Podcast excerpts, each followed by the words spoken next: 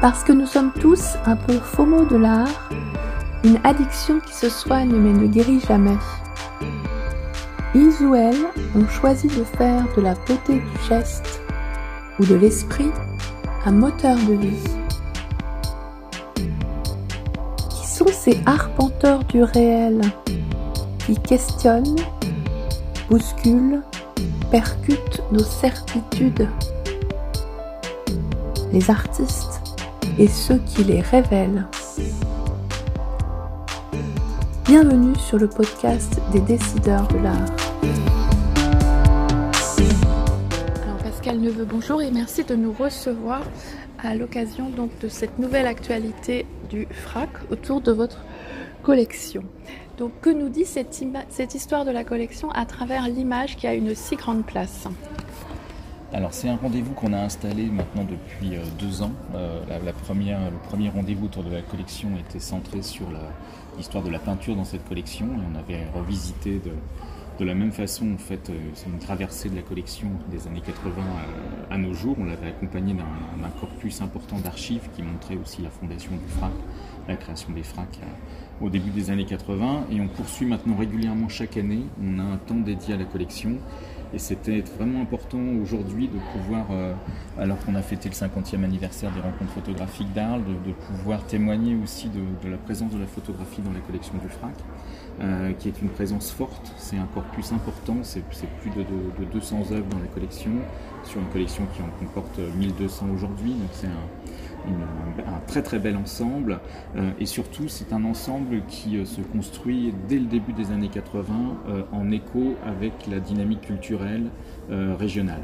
Euh, sachant qu'on n'est pas dans une région euh, anodine, qu'il y a évidemment les rencontres photographiques d'art, qu'il y a également l'école nationale supérieure de la photographie, qu'il y a huit écoles d'art qui donc font que le, médium photographique est, un médium omniprésent sans oublier, sans compter avec les nombreux artistes qui sont euh, implantés sur, euh, sur notre territoire. Et on voit dans, la, dans cette exposition que l'ADN de, la collection et de ce corpus photographique, il est complètement inscrit euh, dans, cette, dans, dans, cette dynamique d'événements forts internationaux et de cette dimension aussi de pédagogique forte avec ces, avec ces différentes écoles. On retrouve d'ailleurs dans l'accrochage un mur qui est un mur dédié vraiment aux pionniers et aux artistes qui ont été les, tout premiers acquis par, par le FRAC et qui sont pour la plupart d'entre eux les fondateurs des rencontres photographiques d'art également, qui furent aussi enseignants à l'école de la photo. Mm. Donc il y a vraiment cette accroche très très forte. Mm. Que ce soit Denis Bria, Pierre-Jean Amar, euh, euh, Jean Dieuzède, on, a cette, histoire de la photographie qui se, dessine. Bernard Plossu qui est évidemment très présent aussi euh, sur, dans, la collection. Et on traverse ensuite l'évolution de ce médium, c'est-à-dire qu'on passe très vite sur la, dimension photographie plasticienne avec un, corpus absolument étonnant euh, où on a quasiment euh, tous les artistes de cette, euh, de cette époque, que ce soit Jean-Marc Bustamante, Jean-Luc Moulin, Patrick Tosani, Suzanne Lafont, Craig Horsfield. Donc on retrouve aussi les liens avec l'école de la photo, mais pas uniquement. On a aussi cette, cette, cette, présence et ce corpus qui fait écho aussi au corpus du MAC. Mhm. il y a une belle complémentarité entre les deux collections et ça avait d'ailleurs été le sujet d'une exposition qu'on avait conçue il y a, il y a maintenant quasiment 8 ans, euh, qui était un dialogue entre la collection du MAC photo et la collection du FRAC. Éric Dudimar en était euh, le commissaire également. Et, c'était aussi une façon de montrer qu'il y avait voilà, cette approche très très forte. Et on a développé cette collection, on continue à la développer avec un, axe euh, qui est devenu un axe structurant de la politique d'acquisition du FRAC, pour inscrire et ouvrir la collection sur des pratiques contemporaines de la photographie et allant plus vers la photographie documentaire. Euh, qui, me, qui, me, semble être aussi une, une, piste importante de développement de ce médium aujourd'hui. Et on l'a beaucoup euh, euh, nourri, que ce soit avec les travaux d'Alan Shipley, que ce soit avec les travaux de Laura Hainaut, là il y Abril. donc là on retrouve aussi un, un, axe fort qui est un axe qui est tout simplement dû aussi à la présence de Sam Sturze dans le comité technique d'achat du FRAC. C'était aussi un souhait de pouvoir, après s'être concentré vraiment sur le médium dessin, sur la cartographie, la, dimension nomade du mouvement, de la mobilité, d'avoir aussi un axe fort qui sur un temps donné permette au comité de structurer et d'enrichir la collection avec des propositions photographiques qui fassent écho aussi à l'actualité, à la programmation des rencontres photos, puisqu'on a nourri aussi ce partenariat avec les rencontres photographiques d'art, où le FRAC s'inscrit pleinement dans le cadre du Grand Arles Express et où on a noué des dialogues réguliers, que ce soit à travers euh, Marie Beauvau, Mohamed Bourouissa l'été dernier ou Caroline Corbasson. On continue cette aventure et ce, compagnonnage. Euh, mais c'est surtout, euh, c'était aussi une façon de, d'ouvrir le fond photo qui était vraiment très identifié sur la photographie plasticienne, euh, de l'ouvrir vraiment plus largement euh, sur des propositions euh, vraiment nouvelles, différentes. on le voit d'ailleurs dans l'exposition, on est, on, est sur des, on, voit cette dynamique et puis cette, cette l'évolution de ce médium qui s'opère. on l'avait aussi beaucoup travaillé au moment du projet Ulysse pour la capitale européenne de la culture. On avait invité un certain nombre de photographes aussi donc Franck Pourcel que l'on retrouve dans l'exposition, euh, à rendre compte, euh, à aller sur les traces d'Ulysse et rendre compte en fait de la situation en Méditerranée euh, d'un certain nombre de, pays, et entre autres sur la thématique évidemment des migrants et, des, migrations, des migrations forcées. Donc c'est une dimension politique qui s'est affirmée aussi dans, le, dans, la constitution de la collection et dans les orientations esthétiques, sans être forcément exclusive, puisqu'on voit aussi un autre fil qui se dessine à travers euh, cette, cette exposition, c'est le lien entre la programmation et la collection, puisqu'on a, programmé ces dernières années euh, une exposition monographique de Marie Beauvau, une autre de Thierry Fontaine, euh, artistes que l'on retrouve, dans, l'exposition, au même titre qu'Anna Malagrida, avec qui on avait travaillé aussi. Donc on est, on, est dans cette approche qui est à la fois une approche de collection et, et de lien entre acquisition et exposition, et puis une approche qui est une approche euh, territoriale du fait de cette, euh, de cette belle dynamique photographique renforcée et réaffirmée avec l'inauguration du centre photographique de Marseille. C'est ça. Alors ça, ça introduit justement ma, question euh, suivante. Donc vous avez fait un vernissage conjoint avec Eric Gudimar. Et comment est-ce que vous avez donc justement noué ce partenariat qui est en fait dans la continuité de ce que vous aviez déjà engagé avec les ateliers de l'image? Et comment est-ce que vous accueillez ce nouveau centre de la photo? Alors pour nous, c'est évidemment un événement euh, fort et, important à, l'échelle locale marseillaise, mais aussi à l'échelle régionale, parce il n'y avait pas de centre d'art dédié à la photographie, euh, alors qu'il y a cette histoire euh, sur laquelle on vient d'échanger.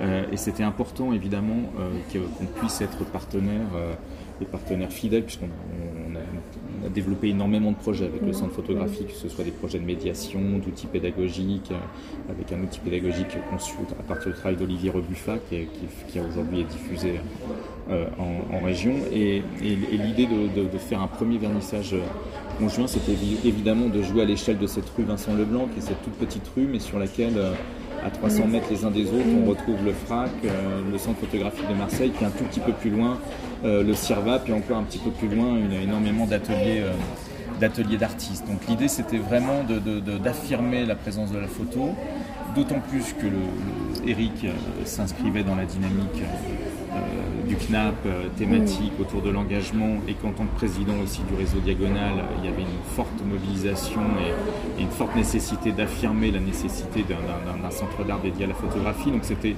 évidemment de pouvoir travailler euh, à l'échelle d'une rue, euh, à la fois sur une collection privée, publique pardon, euh, mmh. en région qui est, celle du FRAC, et une collection nationale qui est celle du CNAP, euh, richissime, et qui permet justement bah, d'offrir un panel mmh. d'artistes très très très très large, très très différent, sur des thématiques qui n'ont strictement rien à voir, mais où on voit bien qu'il y a, il y a, un foisonnement de, production et d'attitudes très très très très large. Mmh. Alors justement, en termes de, vos dernières euh, acquisitions, euh, quelle place vous continuez à donner à l'image? Alors, on continue à lui donner vraiment une place euh, prédominante, puisque c'est un travail sur le long cours, en fait, avec un, comité technique qui est installé pendant six ans, là, on, arrive un peu au terme de l'aventure de, ce collectif, mais l'idée c'est de continuer à fouiller et de s'intéresser aux, médiums photographiques, de s'intéresser aussi à des artistes plus émergents et qui aujourd'hui utilisent le médium photo. Je pense à Gilles Pourtier qui est aussi présent dans la collection euh, dans l'exposition et dans la collection euh, aujourd'hui. Donc on, continue à être sur cet axe, euh, sur cet axe structurant et d'être aussi autant que possible, quand l'occasion se présente, dans une dynamique de, résidence, de production et d'acquisition. C'est-à-dire de ne pas être uniquement sur un temps donné qui serait le temps du comité technique, mais de, travailler aussi en amont et de travailler en amont sur l'accompagnement d'artistes.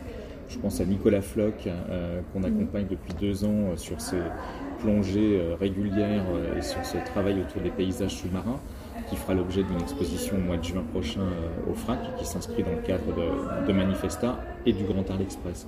Donc on, retrouve aussi, tout est lié en fait, il y a, beaucoup de liens entre les, différents projets. Donc le prochain comité qui se tient la semaine prochaine, euh, à Avignon, euh, on aura l'occasion de découvrir euh, de nouvelles, propositions photographiques et, de continuer à, nourrir, à nourrir ce fond sachant que cette exposition, elle est, euh, elle est frustrante aussi d'un certain côté, puisque c'est une lecture à un instant T des mm. œuvres qui sont disponibles. C'est forcément subjectif. Euh, donc c'est totalement mm. subjectif. Il y a plein d'artistes qu'on ne voit pas et qui sont pourtant mm. dans la collection. Je pense à Bustamante, je pense à René Graham, je pense à Michel Sylvander, euh, je pense à d'autres œuvres de Thierry Fontaine, de, Marie Beauvau, qui sont partis sur des prêts en région. Donc on est Mathieu Pernaud aussi, dont on a un très bel ensemble.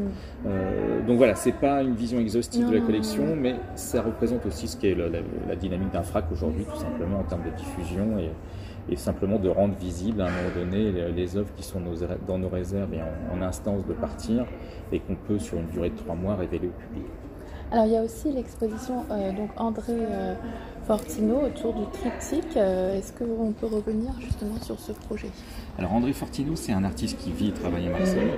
Euh, qu'on a accompagné et soutenu très tôt, puisqu'on a, on a acquis sa, première vidéo euh, Hôtel Dieu euh, mhm. il y a maintenant plusieurs années, et on a ensuite continué à acquérir les deux autres films qui sont présentés sous un mode d'installation vidéo au, plateau multimédia, et on lui a donné la possibilité aussi d'investir un autre espace, qui est l'espace du plateau expérimental, où là il a développé un projet complètement particulier, original, et c'est présente pour la première fois, qui fait suite à un, voyage dans le Kerala auprès des Teyam, où il a été totalement euh, à la fois marqué, intéressé, subjugué euh, par euh, cette dimension très chamanique, où il y a une, dimension aussi très habitée, enfin totalement habitée, avec des, des, cérémonies qui sont assez, assez étonnantes. Et, il en a tiré en fait une, une, matière première filmique qui lui permet de proposer un film qui n'est pas un film qui vient illustrer ces cérémonies et qui a qui serait un film de, de, voyage exotique, mais,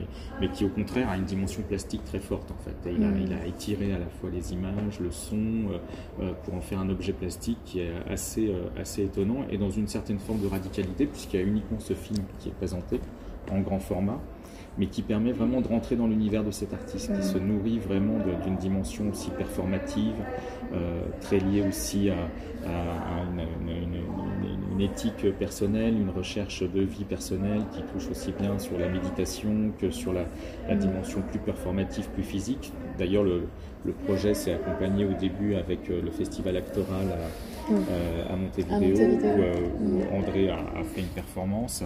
Euh, donc il y a on, retrouve ces différents ingrédients dans son travail. C'est à la fois une implication physique et, et, et, personnelle très forte, de, quasi, quasi de trance en fait qu'on retrouve dans ses vidéos et qu'on retrouve mm. dans le triptyque. et, puis ce travail tout nouveau, tout récent qu'il livre au public pour la première fois en fait.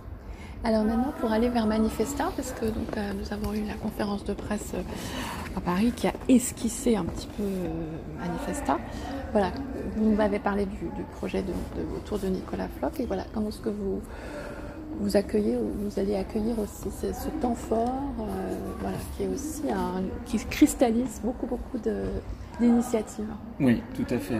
Alors c'est vrai que c'est une chance euh, fabuleuse pour notre, notre territoire, après avoir été capitale européenne de la culture en 2013, avoir eu cette suite avec MP Culture 2018, euh, quel amour de se retrouver aujourd'hui dans un contexte pour la première fois en France en plus de cette, de, cette biennale.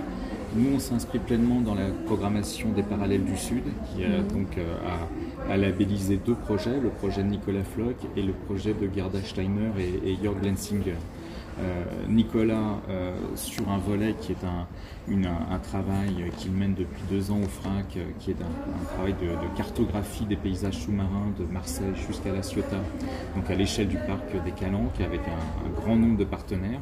Et l'exposition rendra compte en fait de ce travail sans être forcément uniquement contextualisé sur la Méditerranée, puisque c'est un travail qu'il a, mené au long cours dans le monde entier. Euh, mais qui sera vraiment sur cette orientation écologique, environnementale, avec ces problématiques de pollution et ces problématiques de, que connaît la Méditerranée euh, euh, aujourd'hui.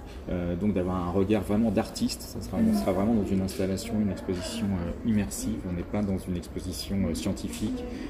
Il y a évidemment, c'est un travail qui se nourrit d'un travail de recherche, d'un travail en lien avec des laboratoires, des chercheurs, mais on est vraiment là dans une dimension, dans une dimension plastique.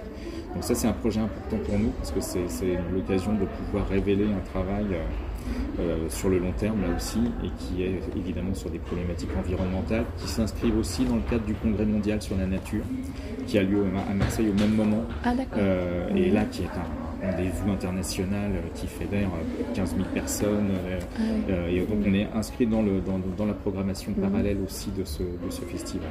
Et Gerda Steiner et Jörg Lensinger sont deux artistes suisses qui euh, vivent et travaillent euh, à Bâle, avec qui j'avais déjà travaillé. On avait créé ensemble un, jardin au fond d'une mine d'argent euh, en Alsace.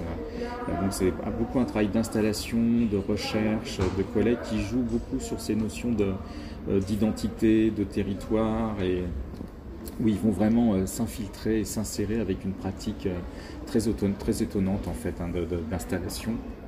Et là, ils ont choisi de travailler autour du pain, PAIN, euh, de la culture du pain, euh, des graines, et évidemment avec toutes les symboliques et toutes les valeurs que le pain porte aujourd'hui en termes de communauté, euh, de valeurs universelles. Et donc, on aura une exposition qui sera à la fois constituée de collections de pain plus ou moins fantastique, étrange, euh, mais aussi euh, une dimension euh, de production de pain, de fabrication de pain en lien avec des boulangers, la chambre des métiers, de l'artisanat, mm. pour transformer le frac en fait en un, espace de fabrique, mm. d'échange, de, relations, de discussion, et inviter évidemment à travers cette collecte de pain et d'inventaire de pain que l'on mène aujourd'hui, les différentes communautés qui sont présentes à Marseille, et de pouvoir avec elles nouer un échange, un dialogue, une proximité.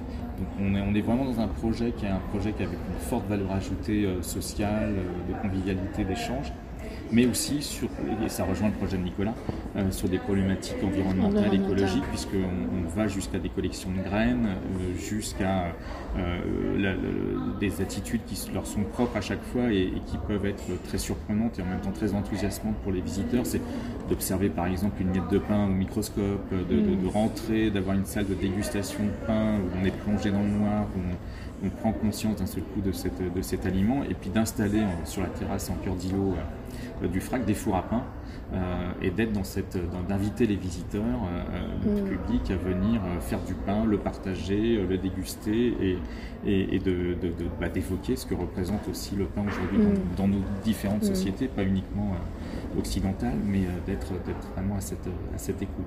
Donc voilà, un projet entré très écologie, environnement, avec cette singularité d'avoir un parc national naturel en, en cœur de ville et d'une des, plus grandes métropoles françaises. Euh, et puis un autre projet qui lui joue aussi sur euh, mm. d'aller d'aller questionner le territoire, mais à travers ses, identités euh, multiples, ses communautés, et, d'offrir une exposition qui qui n'est pas une exposition traditionnelle, classique, et mm. qui au contraire va, va vivre sa mm. vie avec, avec cette dynamique d'invitation et d'échange.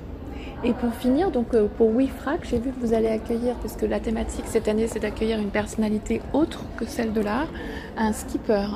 Donc voilà, pourquoi ce choix justement Alors, à Marseille semble assez Alors c'est vrai que ça, correspond là aussi à, l'identité de Marseille, c'est-à-dire des clubs nautiques, le Vieux-Port évidemment, il y a, mm. de, il y a, énormément de clubs nautiques historiques à Marseille et c'est depuis longtemps on s'intéressait vraiment à cette proximité avec le nautisme, la voile qui, est aussi, qui fait complètement partie de l'identité de la mm. ville. On l'avait un peu approché au moment d'Ulysse en 2013. Mm. On, avait déjà côtoyé ces, clubs et là on s'est dit que c'était vraiment important d'inviter un, navigateur professionnel euh, qui là est embarqué sur la Transat euh, Jacques Vabre. Alors ils étaient en tête jusqu'à mm. mercredi, maintenant ils sont plus en tête. Ah, Donc, il est bien parti quand même. on aurait bien aimé qu'il gagne. Euh, c'est peut-être pas, encore perdu, mais enfin ils sont en mauvaise position.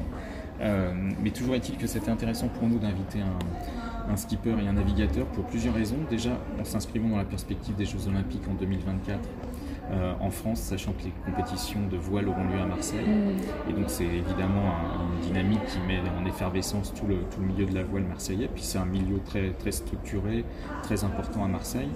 Et puis l'autre, euh, l'autre idée, c'était en, rencontrant Christopher Pratt, c'était aussi de pouvoir partager avec lui les valeurs euh, mm, d'un sportif de haut niveau, navigateur, qui a une logistique aussi importante autour de lui et qui prépare une transat ou une traversée euh, euh, comme on prépare une exposition, c'est-à-dire avec euh, ben, un groupe, des mécènes, des recherches de partenariat, une stratégie, une logique, une haute technologie et en même temps une dimension aussi éco-responsable, environnementale. Donc il y avait un certain nombre de valeurs d'engagement aussi qui étaient complètement partagées entre celles des artistes et celles des sportifs. On avait invité un footballeur l'année dernière euh, de l'OM euh, à, être de, cette aventure. Et là, on s'était dit que c'était aussi important de, mettre en, dialogue deux univers qui, ont, qui ont aussi cette même façon de construire et de penser leur projet. Mm. Comme des chefs d'orchestre. Comme des chefs d'orchestre, sachant que bah, la Transat pour euh, Christopher Pratt, c'est aujourd'hui l'étape finale, comme l'exposition peut l'être pour un artiste, mais sachant mm. qu'on s'y prépare évidemment bien en amont et que c'est un long, long, long, long travail stratégique aussi. Bah, merci beaucoup, Pascal.